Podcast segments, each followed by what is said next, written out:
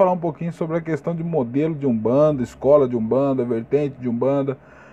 Cada pessoa aí do, da Umbanda chama de um jeito, né? É, enfim, existe uma grande briga em relação a isso aí. Uns dizendo, ah, Umbanda vem de Zélio, aí tem. Uma, uma galera reconhece isso aí. Tem pessoal da Umbanda Esotérica que fala que é, Zélio, o caboclo da Sete Encruzilhada, trouxe o nome, porém a Umbanda já existia e tal, que não sei o que. Tem a galera da Nagô, né? Tem Almas em Angola, tem o Molocô. Meu, tem diversas vertentes de Umbanda ou escolas de Umbanda, né? É, quem chama de escola de Umbanda é o pessoal que é mais intelectualizado, né? Intelectualizado. É essa porra mesmo. Então, é eles que chamam de escola, né? Eu prefiro vertente, né? Enfim, é algo que verte de algum lugar, né? Nessa concepção que eu uso, né? Ele saiu de algum lugar. Existe essa briga para falar sobre Zélio, para falar sobre Pai João de Camargo, e, é, Mata e Silva e etc. Bom, é, tem uma galera que já entendeu qual que é da parada e já até parou de brigar. Inclusive eu sou um deles, né?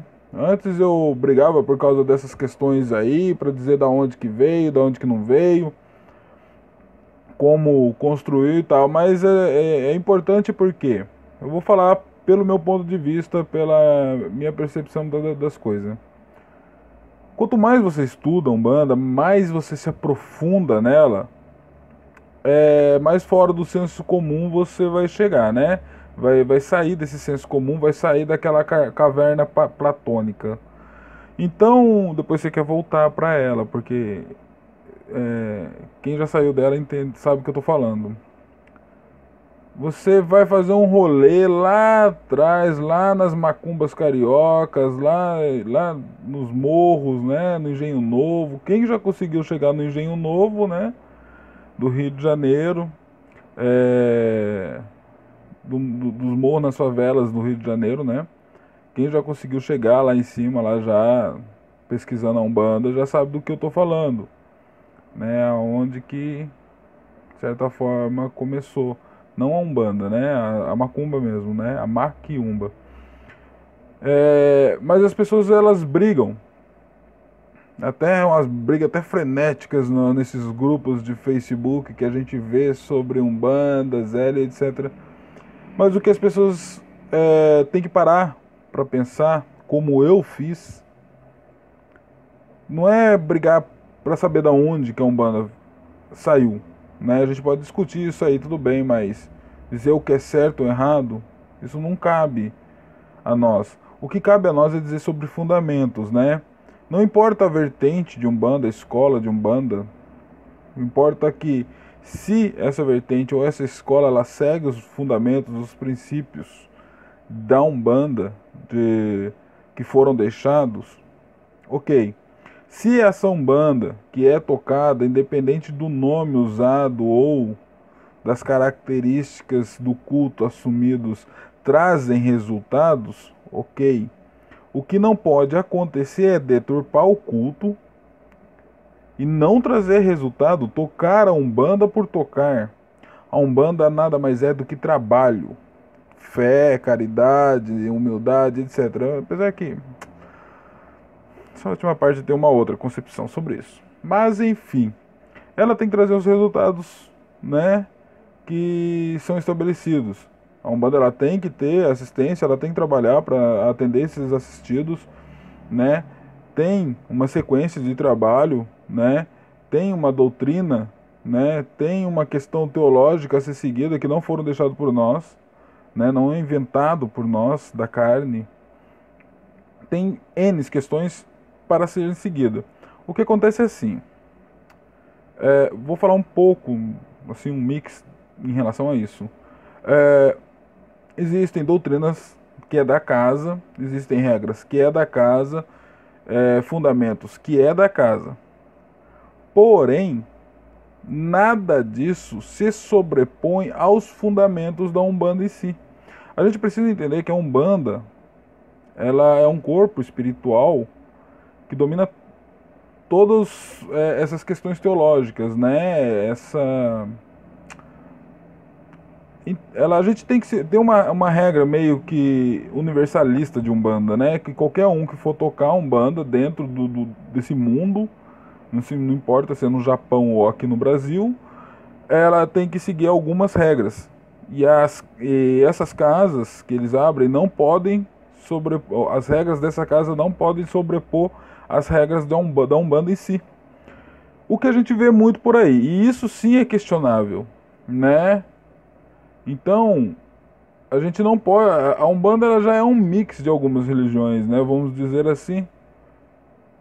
E a gente já tem um pouquinho de cada coisa. Então, é, exagerar em trazer certos rituais para dentro da Umbanda pode ser que a gente esteja colocando mais tempero do que é necessário e você sabe que comida com muito sal dá pressão alta, né? Ou então fica ruim, as pessoas não comem ou não faz muito bem. É isso que eu quero dizer. A gente não tem que atender, se atentar tanto aos modelos de Umbanda. Sua Umbanda é onde seu coração está.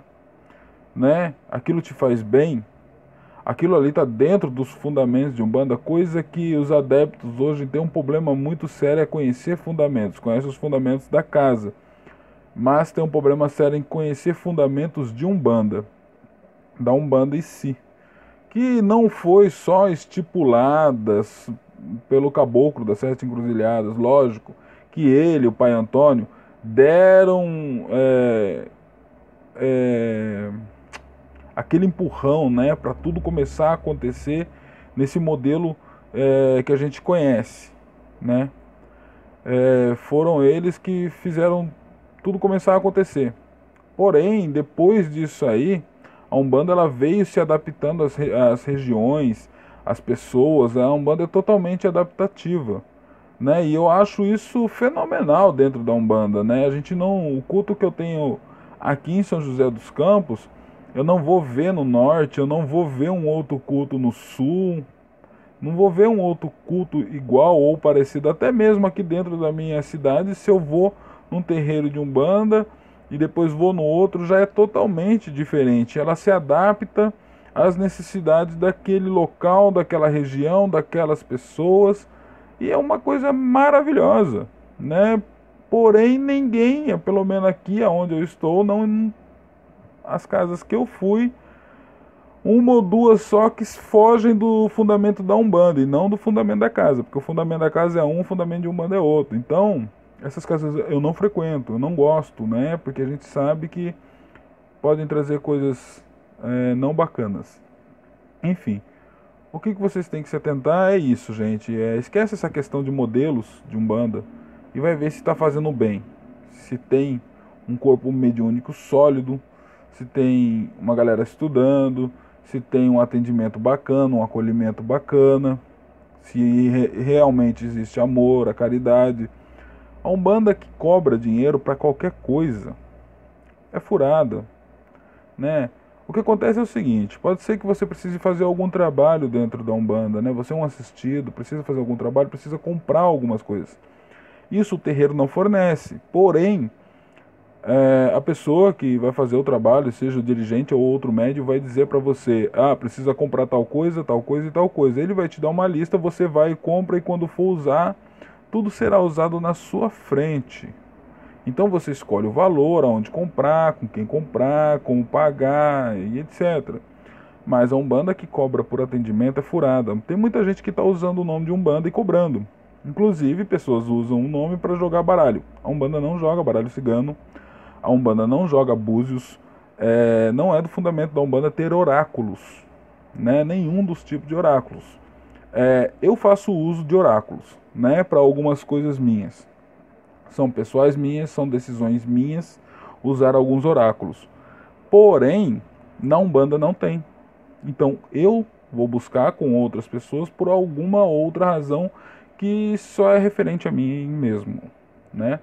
Então, é, mas não se usa o nome da Umbanda para cobrar alguma coisa das pessoas, dinheiro, entrada.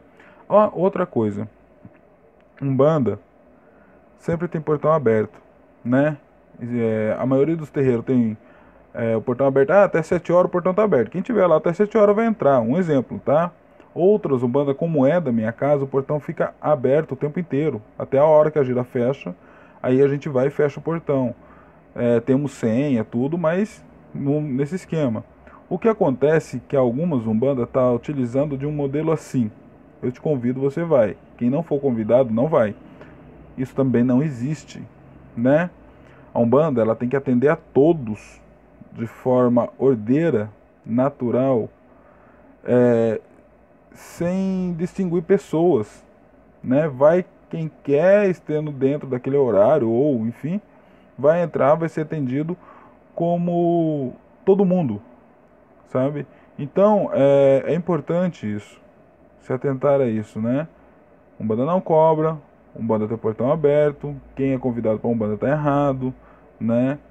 É, terreiros que fazem convite, principalmente para festa de esquerda ou para gira de esquerda, tem gente que não abre terreiro é, para todo mundo em gira de esquerda. Eu acho super errado isso, entendeu? Na minha casa vai quem quer, inclusive crianças entra na gira de esquerda. Não para trabalhar, lógico, né?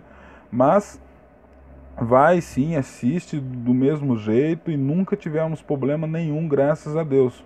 Talvez esses terreiros que não convidem, ou quer dizer, não abram a gira de esquerda para todo mundo, são terreiros que não estejam totalmente preparados para isso. Então, eles sentem uma dificuldade em trabalhar, né? É, não conseguem trabalhar, então eles preferem evitar. Né? Eu acho que são terreiros que precisam se aprimorar, né? Porque os terreiros que têm força mesmo e sabe o que está fazendo, abre porque a gente segura a bronca, né? Qualquer problema a gente consegue segurar e a pessoa tem que sair bem, passar a semana bem, passar os dias bem e etc, né? Um bom trabalho é feito dessa maneira. Então é isso que eu gostaria de dizer para vocês. Não se atente tanto a modelos de umbanda. Eu mudei muito meu pensamento. Se atente a como esse, essas umbandas estão sendo feitas lá interiormente dela, né? Se tá assistência, se tem assistência, tem amor, se tem caridade, se não cobra nada, entendeu? Como você é acolhido, se tem arrogância ou não, como que é esse pai de santo, essa mãe de santo, dirigente ou etc. Né? Se atente quem são essas pessoas que estão te atendendo. Geralmente vocês frequentam algum tempo mesmo o terreiro né? Então já consegue notar pessoas, né? Não se iludam por conversinhas furadas de entidade, porque tem entidade que vive da nossa conversa furada, né? Para ganhar alguma coisa. A entidade ela não cobra nada em troca. O que pode acontecer é assim, a entidade ela vai correr a gira para você. Vai tentar te ajudar de acordo com que os orixás permitem, Oxalá e etc. Aí ela consegue te ajudar, seja lá, arrumando um emprego, alguma coisa, uma cura, e você sente no coração que deveria dar um agrado para aquela entidade, você não pede, não fala para ela o que, que ela gostaria de ganhar. Isso seria vaidade e cobrança. Você compra algo que você acha que aquela entidade vai gostar e dá para aquela entidade. E ela vai receber. Isso se chama agrado. Não é cobrança nenhuma, a entidade não te cobrou para fazer é, aquele trabalho ou para ela correr a giro. Você sentiu no coração, você entregou. Isso acontece muito, né? E é bem comum. Isso isso tá ok, mas a entidade te cobrar ou ficar te pedindo qualquer coisa, seja um, um chapéu ou um pito para trabalhar ali, tá errado. Até porque a casa que usa o fumo, a bebida, já tem as bebidas, já tem o fumo ali, né? Para aquela entidade já trabalhar. Mas enfim, é, é isso que eu gostaria de dizer. Tá bom? É axé e até mais.